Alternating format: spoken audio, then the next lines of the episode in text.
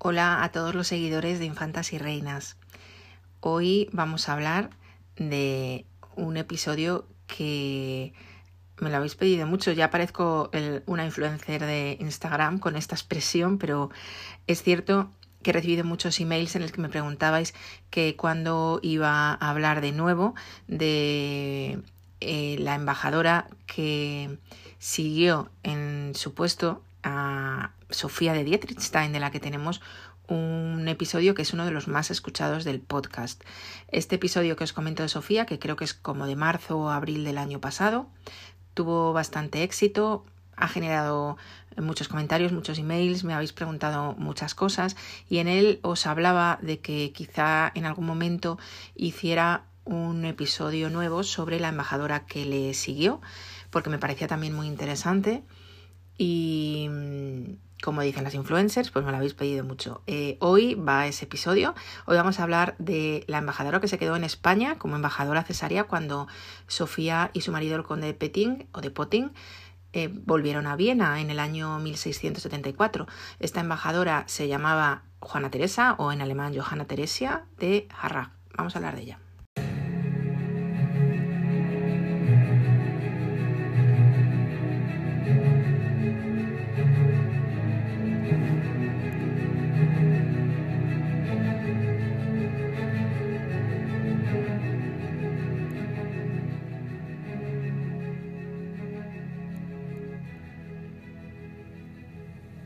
Bueno, en primer lugar tengo que deciros que el apellido de, de Johanna era alemán, evidentemente, y admite muchas pronunciaciones.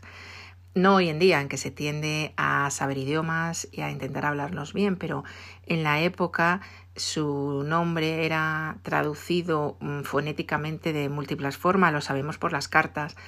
En realidad el apellido es Harrach, suena un poco duro al oído español, pero eh, lo, traducían, como digo, fonéticamente como mm, como Arrach, como Arraj. Bueno, nosotros lo vamos a llamar así, Harrach.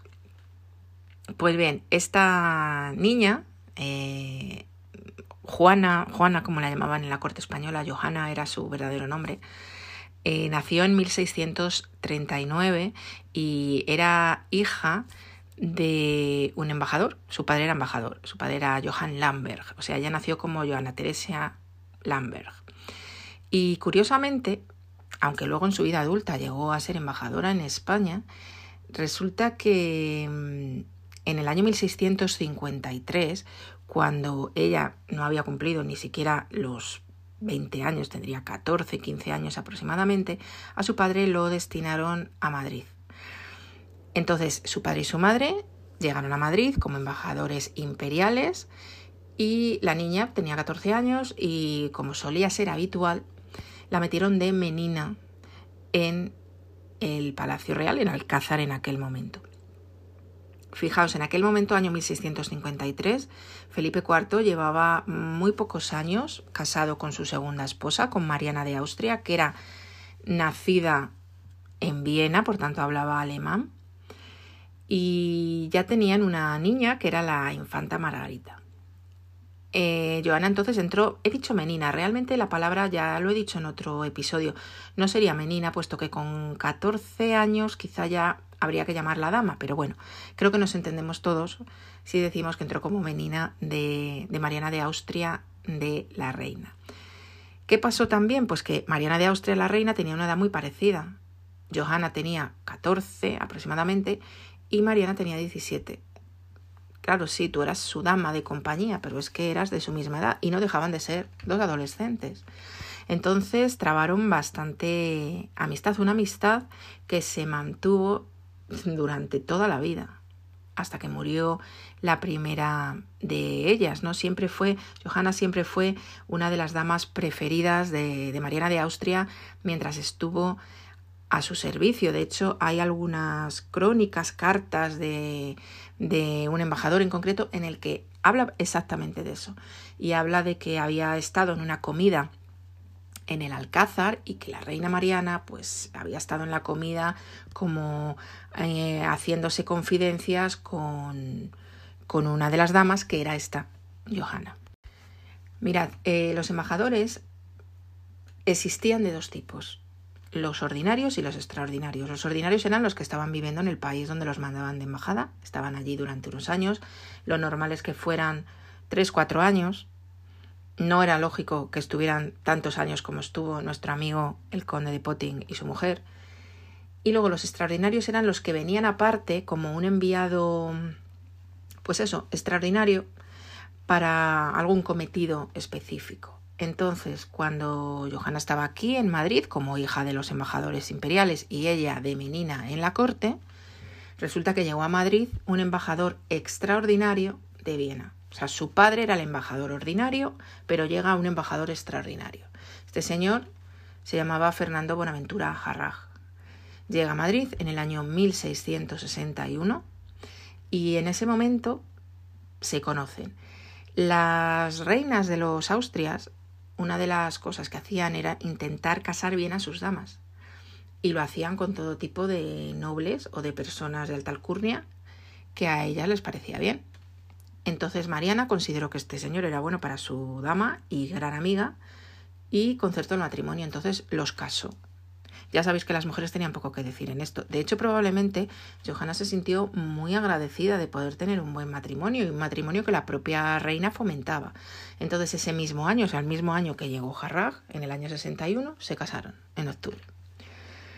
En ese momento, eh, eh, su nuevo marido acabó el cometido por el que estaba en España y volvió a Viena. Entonces, Johanna, pues evidentemente, como es lógico, eh, se va con él y sigue escribiéndose con la reina porque, como digo, se llevaban muy bien, tenían muy buena relación y van a tener esa relación epistolar durante toda su vida en los momentos en los que no estaban juntas, porque como ya hemos comentado, volverían a verse las caras. En el momento en que Johanna se casa y se vuelve a Viena, ese no fue la última vez que se vieron. Johanna pues vuelve a Viena y allí sigue su vida matrimonial, tiene sus hijos. Mientras tanto, ¿qué cosas pasan en España? Pues en 1665 muere Felipe IV, deja como regente del reino a Mariana. En 1666 la hija de Mariana, la infanta Margarita, viaja a Viena para casarse con el emperador y para convertirse en emperatriz. Y en ese momento Mariana escribe a su gran amiga, Joana, para pedirle que le cuente todo lo que sepa allí de su hija, que le cuente qué tal está, que solo se va a fiar de ella y de lo que ella le diga, ¿no?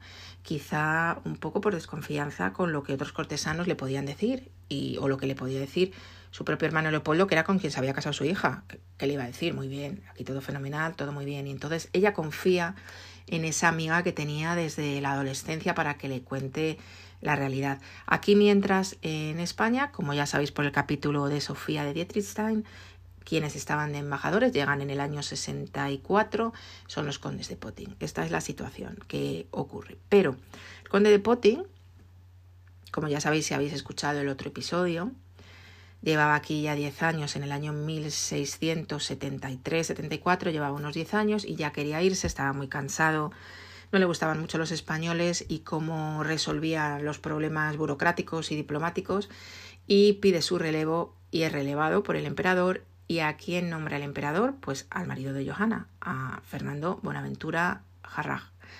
Y en ese momento los Potin salen y los Jarrag entran. Llegaron a convivir durante un tiempo en Madrid mientras unos se iban y otros se asentaban. De hecho, el conde de Potin les buscó casa em, en Madrid, en, en, concreto en la Plaza de la Cebada, fue donde vinieron a vivir los Jarrag durante el tiempo que estuvieron viviendo en Madrid como embajadores. Por tanto, como digo, en octubre de 1673 llegan los Harraj a Madrid, comienzan ya su actividad diplomática mientras Putin va cerrando su embajada. Lo primero que ocurre es que una de sus hijas, que estaba en edad de ser menina, es aceptada en palacio como, como menina, una niña que se llamaba Josefa, una niña que Mariana de Austria siempre tuvo muchísimo, muchísimo cariño. De hecho, le acortó el nombre y en vez de Josefa la llamaba Pepa. Y la embajadora comienza sus actividades como embajadora, que fueron muy similares a las de su antecesora en el cargo. Se dedicaba a visitas con otras damas de la corte, con otras damas nobles, con otras embajadoras, a intercambiar regalos, que era otra de las formas en que se regulaban las relaciones sociales. En aquel momento, por supuesto, iba a palacio continuamente a hablar con la reina y además ayudaba a su marido en todo lo que era menester. Por tanto, muy similar a lo que hacía Sofía, solo que mm, por las crónicas que nos han llegado de todo tipo, claro, Mariana parece que estaba más a gusto con esta embajadora que con la anterior. No es que con Sofía no estuviera a gusto, pero a Johanna la conocía de siempre y nunca habían perdido el contacto. Entonces tenía quizá un afecto mayor y se sentía, mm, digamos, bastante más cómoda. Al igual que hacía el conde de Potting y su mujer, Johanna y su marido se dedicaban un poco también lo que hoy llamaríamos quizá tráfico de influencias. Vendían cargos, influían para que se dieran esos cargos. En Palacio en aquel momento había una especie de valido, digo valido entre comillas, que era Valenzuela. Valenzuela no veía muy bien lo que hacían estos embajadores, y bueno, pues digamos que se lo hacía saber, les hizo algunos feos a nivel social a los dos, sobre todo a la embajadora. Pero bueno, eh, lo que se llamaba la venta de cargos o la venta de oficios, lo que hoy llamaríamos tráfico de influencias, estaba a la orden del día a esos niveles. Y Johanna se, se portaba muy bien en ese aspecto, o sea, llegó a tener mucho éxito en todo este tipo de situaciones. Fueron una pareja que se convirtió en una pareja Mm, con un cierto poder dentro, dentro de, la corte, ¿no? Finalmente, en septiembre del año 1676, Johanna y sus hijos vuelven a Viena, ellos se van de viaje solos, dejan aquí al, a su marido y mm, el conde se quedó aproximadamente un año más aquí en, en Madrid, el marido de, de, Johanna. Mariana de Austria la vio partir con mucha pena, siguieron escribiéndose durante el resto de sus vidas. Y mm, en, en este viaje que Johanna hizo a, a, Viena, escribió una especie de diario en el que le iba contando a su marido todo lo que les iba pasando. Es un diario que está en alemán, pero que es muy interesante porque mm, no solamente cuenta todas las cosas que le, le pasaban, ¿no? sino que deja entrever mucho de la personalidad de esta embajadora. No es un diario como el del conde de Potting, en el que se sabe día por día qué es lo que hacían en la embajada. No hay diario de ellos como tal en la embajada que pueda ser similar al de Potting, pero sí existe este pequeño diario de viaje de Joana en su vuelta a Viena. En el momento que ella llega a Viena, se instala allí en su, en su palacete. Ella tenía un palacio en una zona noble de Viena que se llama el Freyung, eh, una zona muy bonita si conocéis Viena, pues en, eh, en esa zona tenía el, el, palacio y desde Viena siguió un poco ayudando a su marido y haciendo una serie de mm, tareas de representación. Al año más o menos vuelve, vuelve su marido. Fijaos que mm, cuando el marido vuelve a Viena, Mariana de Austria ya estaba desterrada. Tenemos también un episodio de Mariana de Austria, si lo queréis escuchar y queréis saber por qué se desterró a la reina madre pues la desterró a, Toledo y en ese momento eh, Fernando Bonaventura Jarrag, marido de Johanna, vuelve. A Viena, vuelve, vuelve con su familia, seguían en contacto con la, con la reina y curiosamente eh, los, eh, la condesa de Jarrag, una de las cosas que más hizo en Viena, en Viena perdón, fue introducir una serie de... Mmm, iba a decir cambios, no, cambios no, pero introdujo costumbres españolas dentro de la alta sociedad de Viena a la que ella pertenecía, costumbres desde gastronómicas, como por ejemplo el chocolate, que se comía mucho en España, o algún tipo de verduras, hortalizas que en Viena quizá no se comían mucho porque a lo mejor tampoco se daban mucho, ¿no? Aquí por nuestro clima pues se daban mucho mucho más, ¿no? Siempre mm, fue una especie de embajadora cultural de España en Viena, también con los libros, ella se llevó muchos libros de aquí, libros en español, libros sobre todo de Calderón, que era lo que más de moda estaba entonces, eh, incluso sus obras que se representaban, etc. Mariana de Austria muere en el año 1696 y hasta el último minuto siguió teniendo una relación epistolar importante con su amiga Johanna, que a su vez moriría en Viena en febrero de 1716. Johanna tuvo cinco hijos, Mm, una de ellas ya hemos hablado, Josefa, la que fue menina de Mariana de Austria, que fue una mujer que siempre tuvo un gran contacto con todo lo español, hablaba muy bien español, puesto que había llegado a España siendo muy niña y se había criado en Madrid. Siempre tuvo relación incluso con libros que tenía, tenía una biblioteca con muchos libros en español, incluso a veces en sus cartas hablaba, escribía, mejor dicho, en español. También tuvo mm, otra hija que se llamó Rosa y tres varones. El de los tres quizá el que más merece un pequeño comentario es eh, Luis, que con el tiempo volvió también a España siendo embajador con su ya mujer.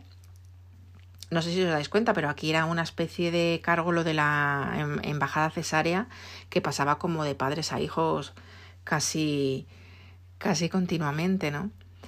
Eh, fijaros que en este caso, pues eh, estaba eh, la pequeña Johanna cuando era pequeña, había estado aquí porque su padre era el embajador, luego vuelve como esposa de embajador y luego pasa a ser la madre del embajador con el tiempo, ¿no? Bueno, pues con esto hemos acabado de hablar de Johanna Teresia de Harrach, nacida en Lamberg, Espero que os haya resultado curioso. Tenemos mm, muchos menos detalles de su vida que los que tenemos de su antecesora Sofía, puesto que, como ya sabéis, Sofía tuvo un marido que dejó un diario maravilloso. En este caso, el marido de Johanna sí que dejó una serie de escritos, pero no están editados en castellano ni son tan accesibles como los del marido de Sofía y supongo que quizá lo que más os haya llamado la atención es el tema de cómo entre varias familias se iban pasando ese tipo de puestos diplomáticos en Madrid y cómo el caso de Johanna es eh, pues muy sorprendente, ¿no? porque fue hija de embajador, mujer de embajador y también en, el, en los últimos años de su vida fue madre de embajador.